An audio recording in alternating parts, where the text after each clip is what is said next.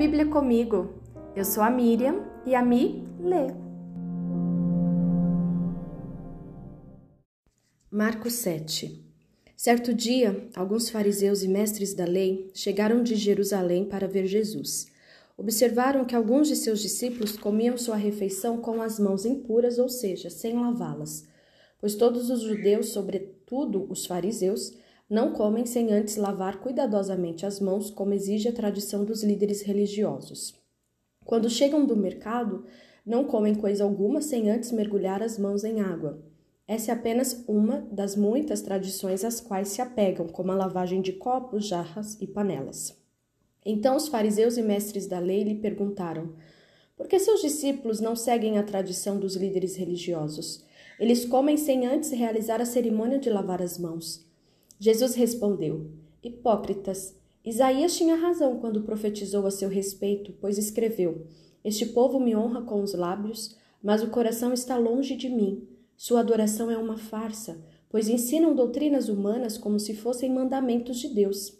Vocês desprezam a lei de Deus e a substituem por sua própria tradição. Disse ainda: Vocês se esquivam com a habilidade da lei de Deus para se apegar à sua própria tradição por exemplo, Moisés deu esta lei: honre seu pai e sua mãe, e quem insultar seu pai ou sua mãe será executado. Vocês, porém, ensinam que alguém pode dizer a seus pais: Não posso ajudá-los, jurei entregar como oferta a Deus aquilo que eu teria dado a vocês. Com isso, desobrigam as pessoas de cuidarem dos pais, anulando a palavra de Deus a fim de transmitir sua própria tradição. E esse é apenas um exemplo entre muitos outros. Jesus chamou a atenção, ou Jesus chamou a multidão para perto de si e disse: Ouçam, todos vocês, e procurem entender. Não é o que entra no corpo que os contamina. Vocês se contaminam com o que sai do coração. Quem tem ouvidos para ouvir, ouça com atenção. Então Jesus entrou numa casa para se afastar da multidão, e seus discípulos lhe perguntaram o que ele queria dizer com a parábola que havia acabado de contar. Vocês também ainda não entendem? perguntou. Não percebem que a comida que entra no corpo não pode contaminá-los? O alimento não vai para o coração, mas apenas passa pelo estômago e vai parar no esgoto. Ao dizer isso, declarou que todo tipo de comida é aceitável. Em seguida, acrescentou: aquilo que vem de dentro é que os contamina pois de dentro do coração da pessoa vem maus pensamentos, imoralidade sexual, roubo, homicídio, adultério, cobiça, perversidade, engano, paixões carnais, inveja, calúnias, orgulho e insensatez. Todas essas coisas desprezíveis vêm de dentro, são elas que os contaminam. Então Jesus deixou a Galiléia e se dirigiu para o norte, para a região de Tiro. Não queria que ninguém soubesse onde ele estava hospedado, mas não foi possível manter segredo. De imediato, uma mulher que tinha ouvido falar dele veio e caiu a seus pés. A filha dela estava possuída por um espírito impuro e ela implorou que ele expulsasse o demônio que estava na menina. Sendo ela grega, nascida na região da Fenícia, na Síria, Jesus lhe disse: Primeiro devem se alimentar os filhos, não é certo tirar comida das crianças e jogá-las aos cachorros. Senhor, é verdade, disse a mulher. No entanto, até os cachorros debaixo da mesa comem as migalhas dos pratos dos filhos. Boa resposta, disse Jesus. Vá para casa, pois o demônio já deixou sua filha.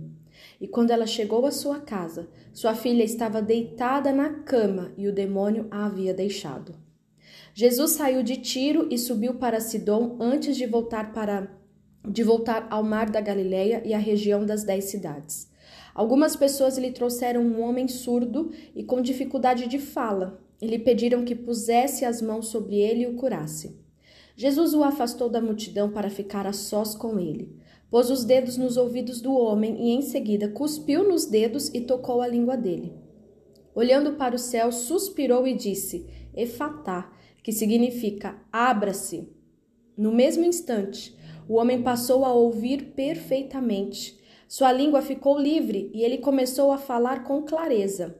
Jesus ordenou à multidão que não contasse a ninguém, mas quanto mais ele os proibia, mais divulgavam o que havia acontecido. Estavam muito admirados e diziam repetidamente: Tudo que ele faz é maravilhoso. Ele até faz o surdo ouvir e o mudo falar. Marcos 8 Naqueles dias, outra grande multidão se reuniu e, mais uma vez, o povo ficou sem comida. Jesus chamou os discípulos e disse: Tenham compaixão dessa gente. Estão aqui comigo há três dias e não têm mais nada para comer. Se eu os mandar embora com fome, desmaiarão no caminho. Alguns vieram de longe. Os discípulos disseram: Como conseguiremos comida suficiente neste lugar deserto para alimentá-los? Jesus perguntou: Quantos pães vocês têm? Sete responderam eles. Então Jesus mandou todo o povo sentar-se no chão, tomou os sete pães, agradeceu a Deus e os partiu em pedaços. Em seguida, entregou-os aos discípulos e os distribuíram à multidão. Eles encontraram ainda alguns peixinhos. Jesus também os abençoou e mandou que os discípulos os distribuíssem. Todos comeram à vontade. Depois, os discípulos recolheram sete cestos grandes com as sobras.